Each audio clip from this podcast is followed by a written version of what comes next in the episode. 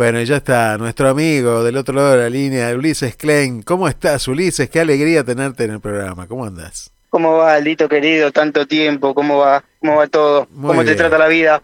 Muy bien, muy bien, muy bien. Y ahora mejor porque te estoy escuchando a vos y queremos saber cómo fue este el 2023, año difícil, pero bueno, vos sos un, luchador, así que queremos que nos cuentes un poquito qué, qué es de tu vida, qué andas haciendo, bueno, quiero saber un poco. Sí, la verdad que fue como para todos, ¿no? Un año complicado, pero bueno, como siempre, metiéndole garra y dándole para adelante.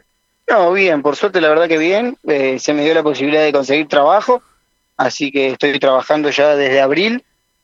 Estoy, estoy a full y bueno, estudiando, por supuesto. Eh, el profesor de educación física. Muy bien. Y no, por suerte bien, eh, completo, completo. Tuve que dejar un poco de entrenar, sí, pero la idea es el año que viene, en el 2024, empezar, empezar con todo de nuevo. Qué bueno, qué buena noticia me estás dando. Y, bueno, y tiene que ver con, con esto de, esa lucha permanente que vos siempre tenés y, de ese esfuerzo. Contame qué, qué estás trabajando, contame qué estás haciendo. Si se puede decir. Estoy trabajando como, eh, obvio, estoy trabajando como administrativo en un centro de rehabilitación para chicos con discapacidad eh, en Pacheco. Eh, estoy en la parte de administración, así que en la parte de, atención al público, digamos. Qué bueno, qué bueno, qué bueno. Y la, verdad que estoy, estoy full ahí desde abril, desde abril, así que la verdad que es lindo ambiente, eh, como todo, ¿no? Como todo trabajo tiene sus pros y sus contras, pero la verdad es que, que estoy bastante bien. Che, y contame cómo va el profesorado que estás estudiando, contame un poquito cómo va la carrera. No, la verdad es que bien, eh, es un profesorado muy adaptable para personas con discapacidad. Si bien soy el único que tiene discapacidad y está estudiando esa carrera, por lo menos en ese profesorado, eh, se adaptaron bastante bien, adaptan la mayor cantidad de, cosas físicas, las adaptan. Y no, hasta el momento no, no tuve ningún problema. Estoy estudiando en La Salle Florida de Vicente López, el profesorado de educación física, como dije hace un ratito, eh, ya estoy por el terminando el tercer año. Qué genial. ¿Y qué te falta? Ya falta poco. ¿Cuántos años son? Y me, falta un año y materias que me queden, así que me quedarán un año y piquito. Che, qué buena noticia. Che, eh, Ulises, bueno, para la gente que, por ahí te escucha por primera vez, eh, les contamos que sos un atleta que ha competido internacionalmente muchísimas veces y que, bueno, que sabemos cómo funciona en la Argentina el atletismo, ¿no? Con las dificultades que, que eso conlleva y, las dificultades económicas que, tiene nuestro país en el atletismo, entre otras cosas también, claro. sí, el atletismo creo que es uno de los deportes más golpeados y más con relación a lo que es la discapacidad. Bueno, soy atleta de alto rendimiento, hago atletismo adaptado, y bueno, por cuestiones de la vida este año tuve que dejarlo un poco de lado. Eh, no, este año no, pude entrenar, no pude competir, pero bueno, hace ocho años que lo vengo haciendo y la idea es el año que viene eh, volver, volver con todo. Eh, pero más que nada me voy a empezar a dedicar a lo que son maratones de, por, las, por Buenos Aires, digamos, porque la verdad que poder viajar está todo muy, complicado muy y el Estado no el Estado no, no te ayuda en absolutamente nada. Cada vez menos el Estado, me parece. Cada vez menos, exactamente. Y contame, no, te ayuda en nada, nada, nada. Contame un poco, ¿seguís en relación con, con tus compañeros, con la gente con la que estabas? ¿Seguís este, conectado eh, con los que competías vos? ¿Cómo? La relación con, relación con los chicos y con mi entrenador no, no la perdí. Eh, no hablamos todos los días por por cuestiones laborales y cuestiones de la vida, pero la verdad es que bastante, bastante bien. No, la relación no, no, no la quiero perder tampoco porque ya te digo, la idea es volver el año que viene. Bueno, y contame un poco, eh, más allá de, de la competencia, más allá de... Contame un poquito cómo va tus sueños, cómo van tus sueños, porque cuando uno va transcurriendo la vida, uno tiene un sueño, pero se van modificando esos sueños. Y hoy me imagino que tendrás otros. Contame un poco qué es lo que qué es lo que quieres.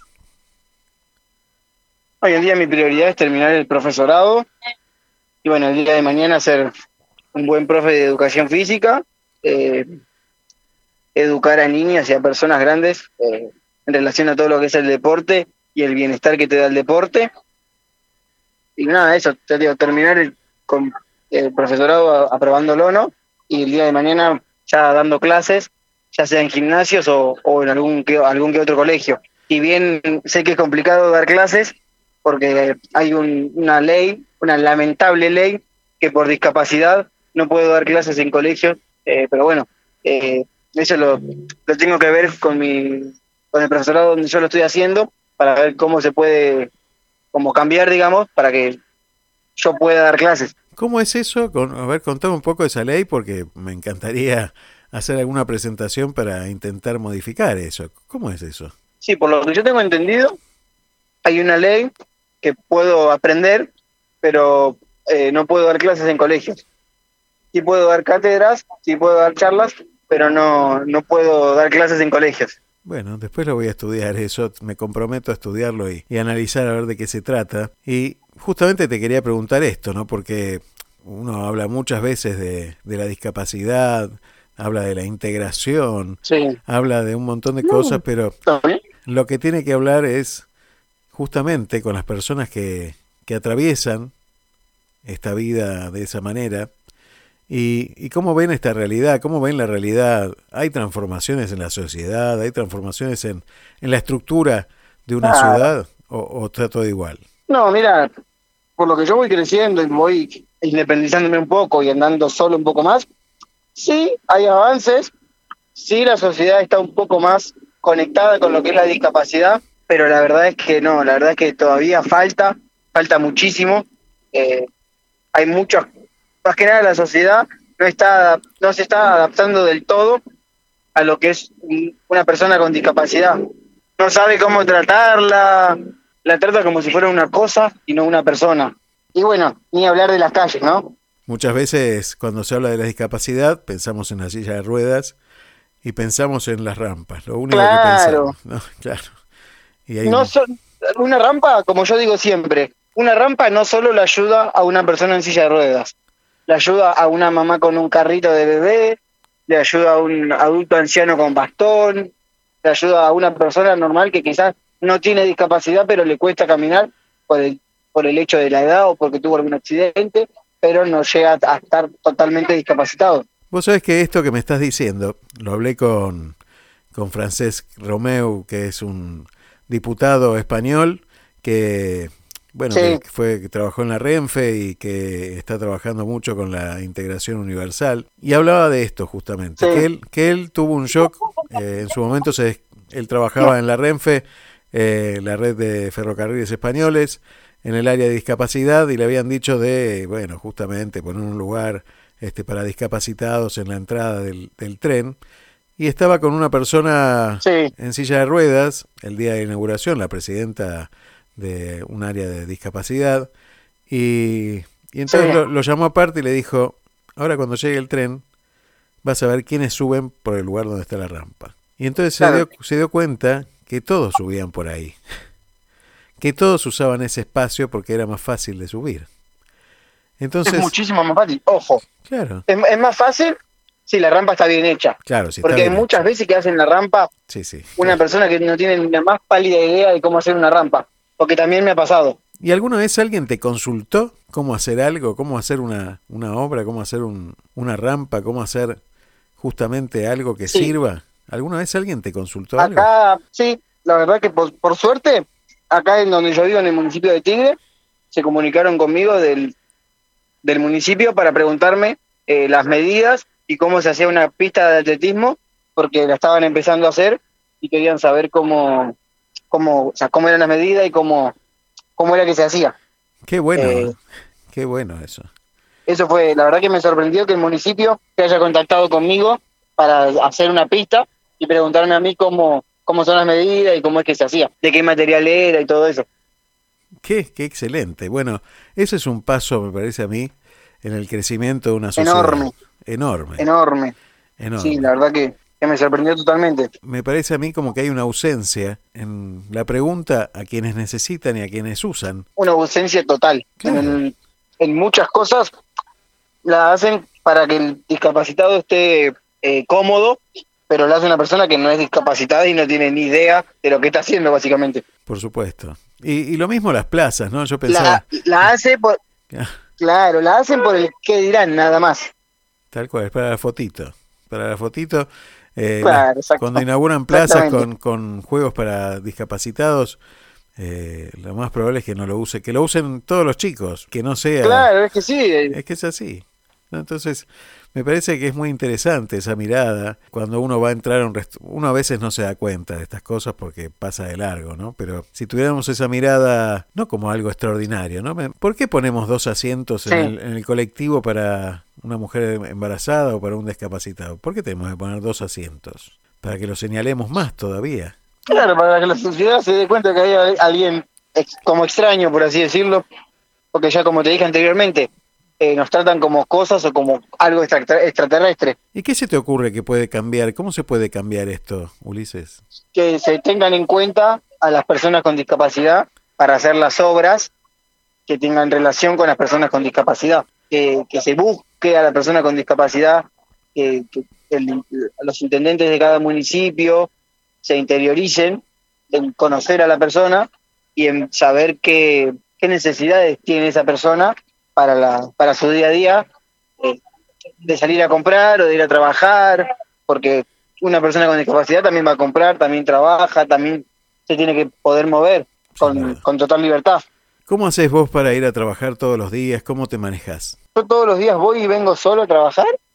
Eh, bueno, voy con la, con la silla de ruedas, ¿no? Voy y vengo solo. Por suerte me queda cerca de mi casa. Si bien las calles están bastante rotas, trato de, bueno, de ir esquivando los pozos, de ver que no venga ningún auto de frente, nada, pero soy bastante independiente en ese sentido y trato de, de, lo posible no, no molestar a mis viejos. que toda la vida me ayudaron y sé que toda la vida me van a ayudar.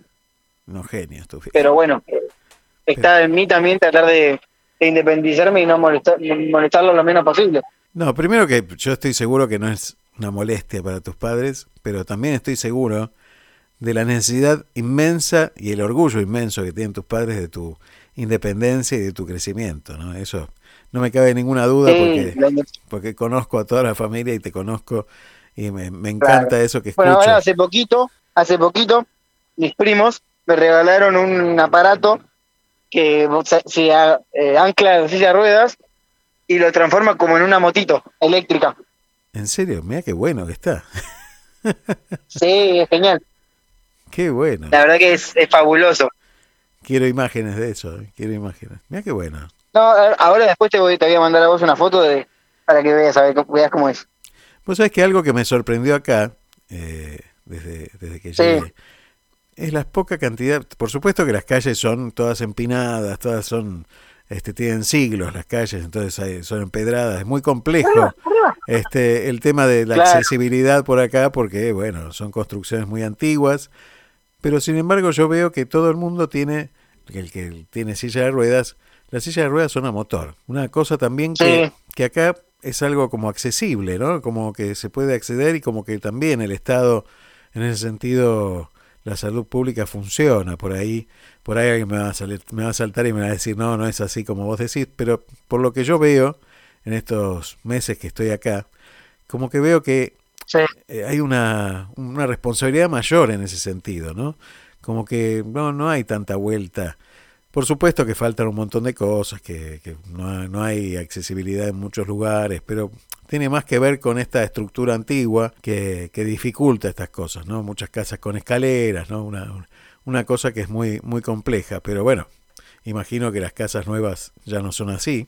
Sí, acá la verdad que también, como te digo, ya si bien le falta un montón todavía, se está se está modernizando y adecuando eh, bastante bien. ¿Y en qué te ayuda la tecnología y los avances tecnológicos en este tiempo? ¿En qué te, solucionan también problemas? Sí, hay muchos eh, trámites que, que, haría, que tendría que ir a, a Capital, por ejemplo, o a lugares lejos, y es mucho más fácil hacerlos por, por, este, por internet. Cuando hablamos de, accesibilidad también eh, uno a veces, vuelvo a insistir, piensa en la silla de ruedas, piensa en la persona no vidente, pero también hay un montón de gente que tiene ya unos cuantos años, a la que tampoco le es accesible esto de Internet, por ejemplo, a veces uno lo generaliza y dice, bueno, Eh, sí, se hace el trámite por internet, pero hay un montón de abuelos que no tienen ni idea. Que no pueden, exactamente.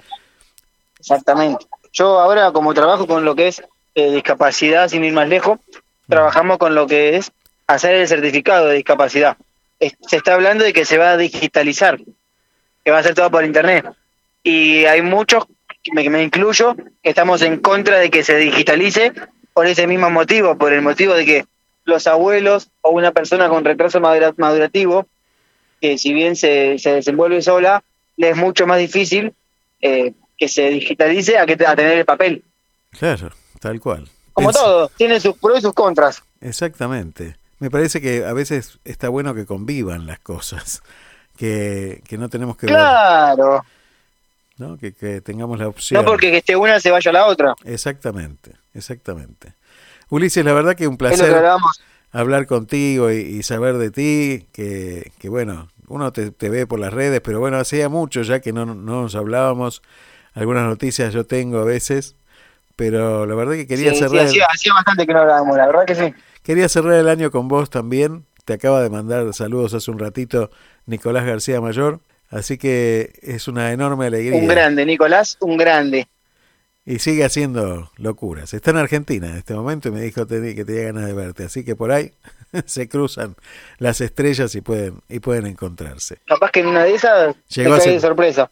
Un, placer hablar con vos y bueno, gracias por, por siempre tenerme en cuenta. Sabes que estamos por aquí y todo lo que podamos ayudar también a, a impulsar esos cambios, también los vamos a hacer desde aquí. Así que contá con nosotros siempre, Uli. Dale, Aldito. Te mando un abrazo gigante, gigante. Muchísimas gracias por todo y bueno, saludos a la familia y a todos por allá. Bueno, muy feliz Navidad para vos, para tu familia y para todos. Enorme alegría escuchar. Feliz Navidad para vos y para todos los tuyos. Y bueno, esperamos el año que viene verte corriendo las maratones. ¿eh? Así que vamos, te vamos a ver. Esperemos, esperemos que el año que viene se, así será. se vuelva todo a correr. Así será, así será.